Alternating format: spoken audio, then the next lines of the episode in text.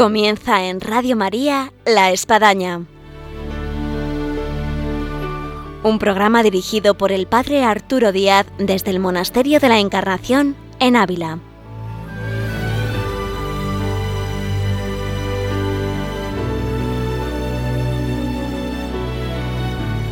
Hola, buenos días. Les habla el Padre Arturo Díaz. Bienvenidos a La Espadaña ya de alguna forma se hace percibir la llegada del verano, de las vacaciones, de las salidas de alguna forma, y máxime después de todo este tiempo del coronavirus. Y con Santa Teresa estamos de camino porque eh, nos quedamos en vida y obra de Santa Teresa en el regreso a Ávila después de toda su estadía en Andalucía. Así que pues vamos de viaje con Santa Teresa, llegando ya aquí a Ávila y damos paso a María Ángeles Álvarez en este programa que hoy tenemos en La Espadaña. Bienvenidos.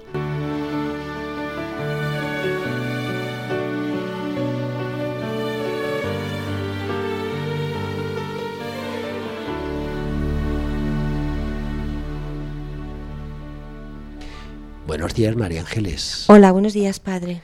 Ya tenemos a Santa Teresa en Ávila, en ese año 1577, en lo que va a ser toda esa estadía en esta casa de San José. Sí, en un momento además realmente tumultuoso, tempestuoso, bueno, podemos llamarlo verdadero huracán de problemas ¿eh? que tenía la santa. Em, quizás uno de, los más que más han desatado todo este espiral de, problemas, pues es este, este Carmelita Calzado de que hablamos en el programa anterior, que es el padre Jerónimo Tostado. Sí. Sí, pues porque sabemos cómo atacaba al padre Gracián para intentarlo dejar fuera de su trabajo como visitador, también cómo quería que la santa em, estuviera fuera de la encarnación y que parara de una vez sus fundaciones y se quedara confinada en algún lugar donde él pudiera controlarlo, ¿no? Y por tanto que empezó pues un montón de problemas que hemos ido tratando en el programa anterior y que tiene como culmen un momento muy duro eh, que vamos a relatar ahora, padre, que es el suceso de Ávila. Ya, muy bien, pues todo esto nos hace tocar más a fondo esta gran santa que no por algo pues vino a exclamar tantas cosas, nada te turbe, nada te espante, eh, la vida es como una mala noche en una mala posada, en fin, esto para que nos animemos una santa que pasaba con todos estos problemas que estamos viendo y que a la vez pues ella seguía con una vida mística y de vida con el Señor muy profunda que nos refleja en sus escritos y en sus libros y que nos conmueve, ¿no? Cómo se puede vivir, es decir, que como una lección de vida, ¿no? Frente a los problemas que podemos tener de todo tipo, que puede ser hasta verdaderos huracanes, ¿no? Pero por dentro la, vida con el Señor y la vida de fe pues continúa, eh, pues como, es decir, la mística con los pies en el suelo, ¿no? Sí quizás lo que ella nos expresa. Bueno, en este momento estamos en, octubre del año 1577, pues había unas elecciones para priora en la Encarnación. Y mm, el padre Tostado veía en este, en este caso pues una, buena, una buena situación, una buena ocasión para empezar a mover fichas y dejarla un poco al, a un lado, ¿no? Eh, envió al provincial, al padre Fray Juan Gutiérrez, y bueno, pues empezó a hacer una serie, podemos decir que empezó a mover fichas, como si estuviéramos aquí en, una... En, un dominó. en un ajedrez, un dominó. Primero mandó salir fuera del monasterio a los confesores descalzos, que, que solían estar en los actos. Bueno, empezó dejándolos en, esta, en esta elección, pero como vamos a ver, los va a dejar fuera de manera violenta, eh, fuera realmente del, del monasterio de la Encarnación. Explicó también que se excomulgaría a las monjas que votasen a una monja de fuera como priora. Es decir, estaba lógicamente, estaban hablando de la santa, es decir, que no podían votarla porque ella estaba fuera.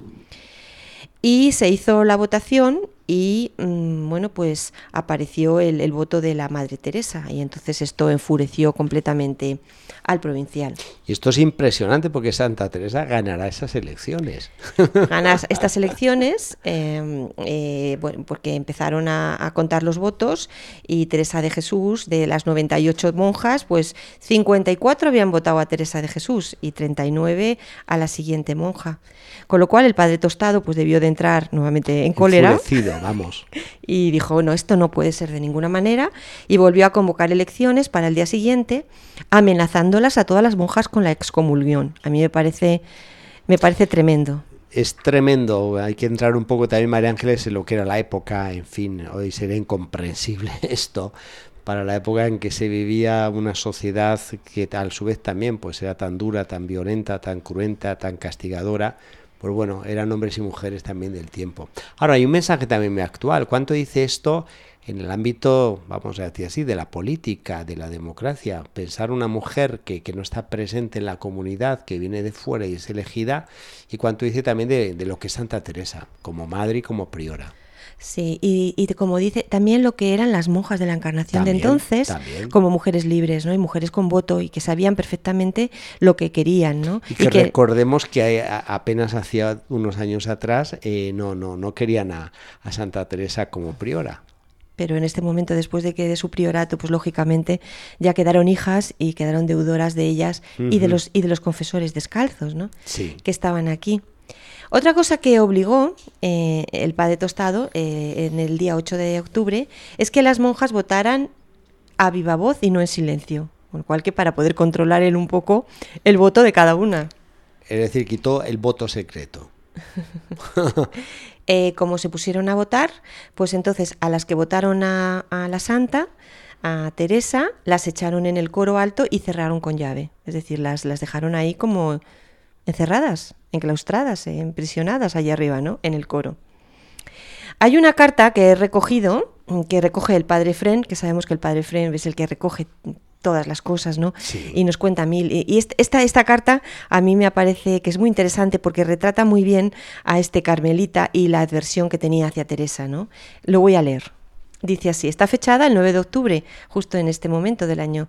Dice, muy reverendas madres, la Madre Teresa no puede ser electa de la Encarnación, porque aunque se me dice que es hija de esta santa casa y aún es priora de San José, y me dice que renunció, quiero saber en poder de quién. ¿Cómo puede renunciar de uno a otro que la haya de confirmar? ¿Qué consideración ha tenido quien en tal cosa cayó? ¿Para esto ha renunciado? Que se vaya a Toledo sin que yo sepa nada y que renuncie en San José el priorato y ahora quiera salir del monasterio a monasterio. Y no sé con qué paciencia, conciencia se movió de Toledo sin que yo lo supiese, pues el nuncio la había mandado que se encerrase en un monasterio. Bueno, es una carta que pone un poco los pelos de punta, ¿no? Porque realmente se le ve toda, toda esta animadversión hacia la santa y todo este enfado, ¿no? Porque, porque no se le estaba haciendo, no se le estaba haciendo caso. Bueno, las monjas recibieron las cartas de excomunión y las penitencias y, bueno, pues, pues las aceptaron como, como, como pudieron, ¿no? Ellas intentaban por todos los medios contactar con el general de la orden, pero recibieron esto y, poco a poco vieron que, estaban controlando cada vez más a los confesores en descalzos. Y por tanto, la, podemos decir que se amañó como se pudo la, la elección, coaccionando a las monjas, como acabamos de decir, y salió elegida doña Juana del Águila. En este mismo momento, el padre Tostado, esto no le, no le bastaba, así por lo menos lo he entendido yo. Solamente el poner una monja de su elección y dejar fuera a Santa Teresa no le valía. Entonces lo que él quería es tener fuera a los que él consideraba los elementos subversivos, que eran los confesores descalzos, es decir, a Fray Juan de la Cruz y a Fray Germán y porque él consideraba que realmente eran los que tenían parte de la culpa de que las monjas se hubieran vuelto a favor de la santa y que, bueno, le, plantaran un poco de cara, como si dijéramos, le hicieran frente a las cosas que él decía y, por tanto, que no, no podía mandar como, como, en otras partes hacía. Entonces, eh, bueno, pues tomó una decisión que se llevó a cabo que nos parece hoy en día como increíble, duro y salvaje, ¿no? La noche del 2 de diciembre del año 1577 pues eh, cogieron a Fray Germán de San Pablo y a Fray Juan y, los, y los, los, metieron primero en la cárcel de aquí, del convento de, del, Carmen. El encargado del atropello pues, fue Fray Hernando de Maldonado, el prior de Toledo, y acompañado, eh, según nos cuentan las crónicas, de gente armada, eh, pues vinieron aquí justamente este sitio en el que estamos, Padre Arturo. Así es, donde emitimos nuestro programa de la espadaña. Aquí en estamos la torrecita. tocando, llamado efectivamente la casa que Santa Teresa construía a sus capellanes, la torrecilla de la cual es para denotar eh, María Ángeles la ermita en el solar donde estaba esa casa eh, de, estos capellanes que eh, las carmelitas de la comunidad pues tanto veneran y si alguno por la tapia ve que asoman unos, unos cipreses ahí en la calle José Mayoral pues ahí ahí está ahí estaba la torrecilla donde estaban estos padres ya era la noche bien entrada y estaban descansando, rezando, ¿no? Y de repente llegaron armados un grupo de personas, entraron en, la, en, esta habitación, en esta casita, y a golpes le tiraron de la puerta, los maniataron y se los llevaron. Eh, el día 4, eh, pues un notario, Vicente de Hernán, eh, llegó a preguntar por Fray Juan al Carmen y pidió verle y quería verle pues como para dar fe de todo lo que había pasado, ¿no? Pero ya no estaba, ¿no? Eh, se cree que podía haberse escapado para ir a la encarnación y destruir algunos documentos o cartas y según dicen algunos de los estudiosos hoy en día, ¿no? Parece ser que sí que hizo esto, que San Juan en algún momento se escapó aquí, vino para acá y dice que se que engluyó, es decir, que se comió algunos de los de las cartas y algunos de los documentos que podían, yo me imagino que sobre todo los que tenían que ver con Santa Teresa, los que podían causarle a la santa algún problema, ¿no? Sí que sabemos eso que decía siempre la santa, ¿no? Y es que, eh, que, por favor las cartas que ella mandaba que por favor que las destruyeran no que no quedara que no quedara testimonio. Es decir que sabemos que son las que las cartas que tenemos eh, los documentos que tenemos son los que ella mandó y no se destruyeron pero no tenemos ninguno de los que ella recibía porque ella los destrozaba todos no y en este caso eh, fray Juan pues sí que debió de hacer esto no intentar quitar cualquier documento que pudiera incriminar a la santa pero nuevamente lo arrestaron, eh, los azotaron eh, por dos veces y mm, eh, Maldonado se llevó al padre San Juan para presentarlo ante el tostado y a Fray Germán lo llevaron al prión de San Pablo de la Moraleja, que está en la provincia de Valladolid. Mm, entonces se, lo llevó se lo llevaron a Fray Juan a Toledo ¿eh? para, que, para ponerlo delante del tostado. En ese viaje el padre Fren de la Madre de Dios lo detalla mucho, diciendo cómo incluso pues eh, daban vueltas alrededor de, pues, de, varios caminos y lugares para que Fray Juan no llegase a, su, a saber por dónde estaban yendo para un poco de despistarle la orientación y al final, bueno, verse que, había llegado ahí a Toledo. Yo, sobre todo en estos primeros momentos, siempre me planteo la desorientación total y vital que debía tener San, San, Juan, porque, porque al final estamos hablando de que eran sus hermanos, de que era su convento. Él había sido un fraile eh, calzado hacía muy poco, había entrado su vocación dentro del Carmelo, eh, eran sus hermanos, eh, era su convento, era em, las monjas también tenían esa relación con él em, en cuanto que él era el padre realmente de la reforma, ¿no? de la rama masculina. Es decir, eh, todo esto como él le estaría diciendo, pero Señor, no entiendo nada. Señor, ¿qué es esto que está pasando? Pero ¿cómo puedo estar metido aquí? ¿Cómo puedo ser tratado así por mis propios hermanos? ¿Dónde me llevan? ¿Qué van a hacer conmigo? Porque lo que está comentando, padre, o sea, si estaban dándole vueltas por los caminos para que nadie supiera qué hacían con él, ¿no? Pues al final me imagino la sensación realmente que luego podemos verlo en muchas cosas de San Juan, en sus escritos, ¿no? del abismo, es decir, Señor, me encuentro en tu abismo y, tengo la sensación de que, de que no entiendo nada de lo que está pasando, pero al final la confianza y la fe es la que me salva, ¿no? Sí, sí, sí, sí.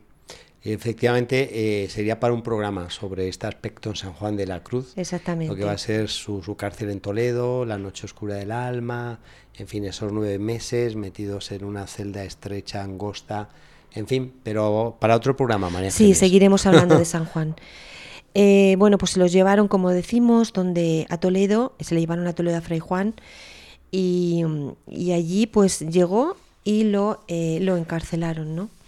Em, como vamos a ver, las condiciones de, allí fueron, fueron tremendas. Eh, la santa pues gemía y lloraba porque no sabía realmente qué había pasado eh, sí que sabía que había, se habían llevado a Fray Juan, pero no sabía mucho más, y se desahogaba pues con sus amigos abulenses y por todos los amigos que tenía aquí, como doña Guiomar, ¿no?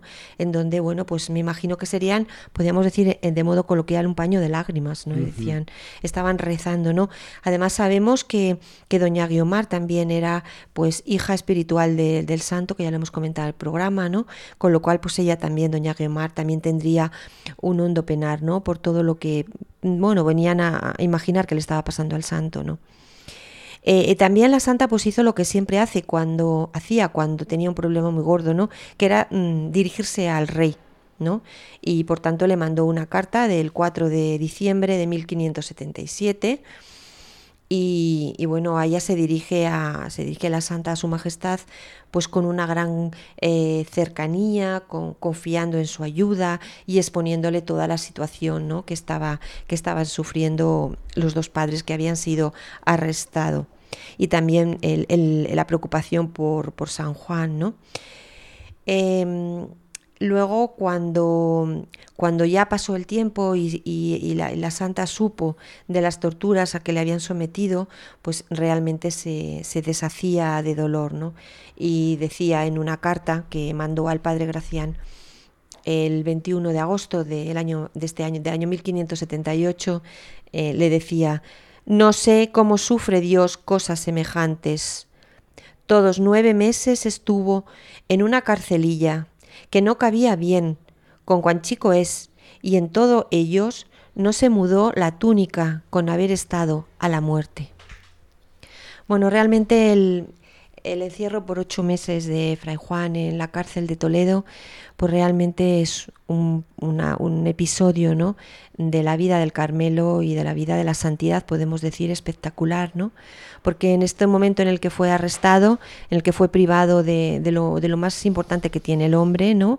Eh, no, no, podía comer con sus hermanos, le, humillaban y le maltrataban, le dejaban a un, a un, lado para que en el fondo llegara a renegar de toda la reforma y de Santa Teresa, cosa que no llegó a hacer en ningún momento le tenían en una celda que era realmente eh, un retrete, es decir, una, una, celda donde no podía ni siquiera tumbarse por el tamaño que tenía, estaba abierta en la parte de arriba con una ventana, con lo cual todas las inclemencias del tiempo, tanto de lluvia y nieve como de calor, ¿no? pues en Toledo la sufría y estaba completamente privado, ¿no? Y en, esta, en este momento de torturas eh, psíquicas y físicas que, que, él sufrió durante ocho meses, larguísimos meses, pues fue capaz de escribir la obra de la poesía más bella escrita en lengua castellana, eh, que es el Cántico Espiritual. Sí, es la cruz de San Juan de la Cruz, vale la reiteración, de la que se ha llegado a decir que hubiera sido de San Juan de la Cruz que conocemos sin esta experiencia de cárcel, de verse privado, como bien apunta María Ángeles, ¿no? Y entramos, bueno, en ese misterio de lo que es la cruz en definitiva en nuestras vidas y, lo que hace luego la cruz. Porque, bueno, tendremos un San Juan de la Cruz realmente muy tocado por Dios, de toda esa experiencia, que escribirá esos versos que nadie ha logrado es llegar a plasmar lo que la vivencia del alma y tuvo eh, eh, en fin, y, que fue pues luego un baluarte de la reforma. Sin tener luego también a mí me ha impresionado eh, un rencor, una rencilla a, lo que pasó, como que él supo en este sentido, bueno, sublimarlo y como se dice el lenguaje pues muy vulgar a veces no pasar página. Sí no, y, y, sobre todo saber que era su camino que estas noches eh, existenciales eh, pues son un regalo del Señor, que, aunque parezca que no hay luz, hay luz porque está su presencia, y él buscaba, como dice al principio del cántico, ¿a dónde te escondiste, amado? Y me dejaste con gemido, ¿no? Pero realmente mm, el cántico no refleja para nada eh, angustia ni pesar, sino realmente habla de amor, habla de luz, habla de, búsqueda del amado, y bueno, y él eh, también, eh, e, este poema tan maravilloso, pues em, también se, debate sobre si lo escribió o no eh, en, la, cárcel, porque no tenía dónde poder escribir, no tenía ni papel, ni tenía un sitio donde escribir, ni nada. Durante muchos años se ha pensado que Fray Juan lo tenía en su memoria. Sí. Y que luego después, en cuanto ya él eh, saltó por aquí una ventana altísima y que, bueno, cayó que casi se mata, se rompió un montón de, de, costillas y quedó muy magullado, cuando llegó al convento de las hijas de Santa Teresa, allí en Toledo, pues que fue, sería cuando escribió el, el cántico, ¿no? Pero hoy en día, en los últimos congresos que, que hemos estado oyendo sobre el cántico, se, se habla también de que pudo haberlo escrito allí, incluso en, en, la cárcel, ¿no? Porque, bueno, pues él sí que se, se fue ganando un poco. El segundo carcelero, porque el, primero era durísimo. El segundo carcelero que gracias a él fue por el que pudo descolgarse por la ventana, ¿no? Eh, porque ya le permitió pues un poco más de holgura, pues como para poder lanzarse. de, de esa celda y ver por dónde estaba el balcón, en fin.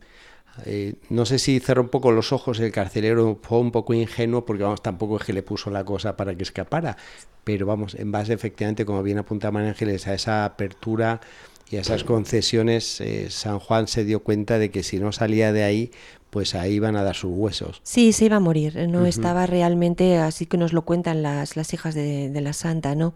Estaba realmente magullado, no se había cambiado el, como hemos visto, ¿no? No se había cambiado el hábito en todo el tiempo, con lo cual lo tenía casi pegado al cuerpo, ¿no? Lleno de heridas. Y, y bueno, eh, lo que también llama la atención de este, de este cautiverio padre, ¿no? que también lo dicen los estudiosos, es cómo no, no sufrió en ningún momento el síndrome eh, el síndrome de Estocolmo. Es decir, él en ningún momento mm, eh, pasó, como si dijéramos, es algo que psicológicamente se hace en momentos de, en momentos de encerramiento y de, y de secuestro, ¿no? Del lado de los, de, los que te, de los que están oprimiendo, de los que están encerrando a alguien, como para llegar a comprenderlos de tal forma que llega uno a pasarse al otro lado, ¿no? Sino que eh, Fray Juan nunca, nunca tuvo este, este síndrome. Y eso nos demuestra algo que yo creo que también es muy, muy importante, ¿no? Y que, nos, eh, que es la fortaleza interior que tenía Fray Juan de la Cruz. Y que nos viene a decir el que es maestro de espiritualidad y maestro de vida, de vida espiritual, cómo eh, la oración profunda con el Señor en cualquier momento de la vida, en cualquier circunstancia, incluso en la cárcel, incluso en momentos de dolor y desesperación física, eh, podemos vivir una experiencia de amor muy profunda con el Señor que nos saca de allí y que por tanto nos, nos lleva a poder continuar, ¿no? Eh, tanto de manera física como de manera eh, psicológica, ¿no? y por tanto una grandísima fortaleza interior que, que, yo creo que es uno de los grandes de los grandes mensajes de, este San Juan encarcelado, ¿no? capaz de cantar, ¿no? de cantar los, los versos más bellos que se han escrito nunca sobre el amor. El tiempo se nos va, María Ángeles. Estamos llegando ya a la recta final del programa y tenemos en esta vuelta a Ávila a Santa Teresa después de estas elecciones en la Encarnación, donde se dio este pucherazo, vamos a decir así, que hizo que Santa Teresa, había que verlo y uno lo ve en el tiempo, a los ojos de Dios pudiese seguir pues en esa labor que ya tenía de fundaciones y por otro lado pues esta situación nada fácil de, de verse despojada de sus capellanes de Ávila y con San Juan de la Cruz en paradero inicialmente desconocido en la cárcel de Toledo por nueve meses y podemos sacar algunas conclusiones ya en esta recta final para nuestros oyentes. Yo creo que lo que podemos eh, recomendarle a nuestros oyentes es que lean el cántico espiritual. Bueno, pues yo creo que es muy apropiado para este tiempo. Para este tiempo. Y yo mi recomendación, padre, sí. es que mm, que lean el, poema, como dice el santo, con anchura de espíritu, es decir, que cada uno lo lea desde su lugar y lo que uno entienda y el Señor le lleva a entender, pues ahí eh, siga por ese camino, ¿no? Porque el cántico espiritual, además de ser una poesía maravillosa, es una oración maravillosa, ¿eh? que uno puede repetir perfectamente como, como práctica de oración. Y también para todo aquel que quiera entrar más en la propia doctrina de San Juan, conocerle más, un poco más allá de lo que nos dicen sus versos, yo le recomiendo que lea el comentario del cántico espiritual, porque ahí nos vamos a encontrar con el maestro, ¿eh? con el Padre espiritual con el compañero espiritual que nos va a ir diciendo, bueno, cómo, cómo podemos ir caminando en el camino de la fe y siempre con esa, con esa palabra de sabiduría, eh, de belleza y de amor. Muy bien, María Ángeles, por pues muchas gracias y hasta el próximo último viernes del próximo mes ya de julio. Pues nada, seguir leyendo a la Santa y en este caso también a San Juan. Gracias.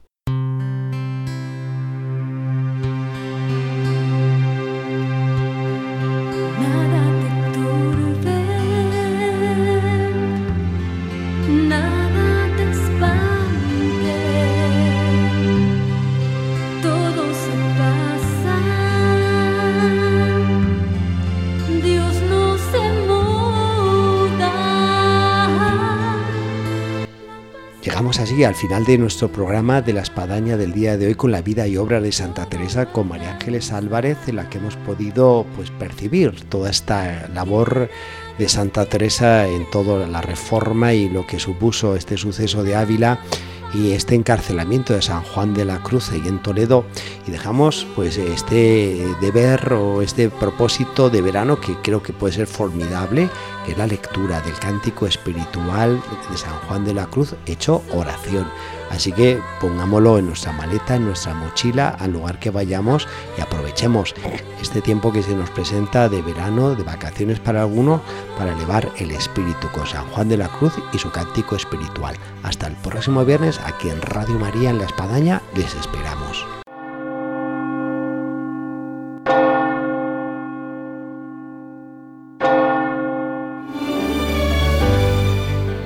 Han escuchado en Radio María La Espadaña, un programa que dirige el Padre Arturo Díaz desde el Monasterio de la Encarnación en Ávila.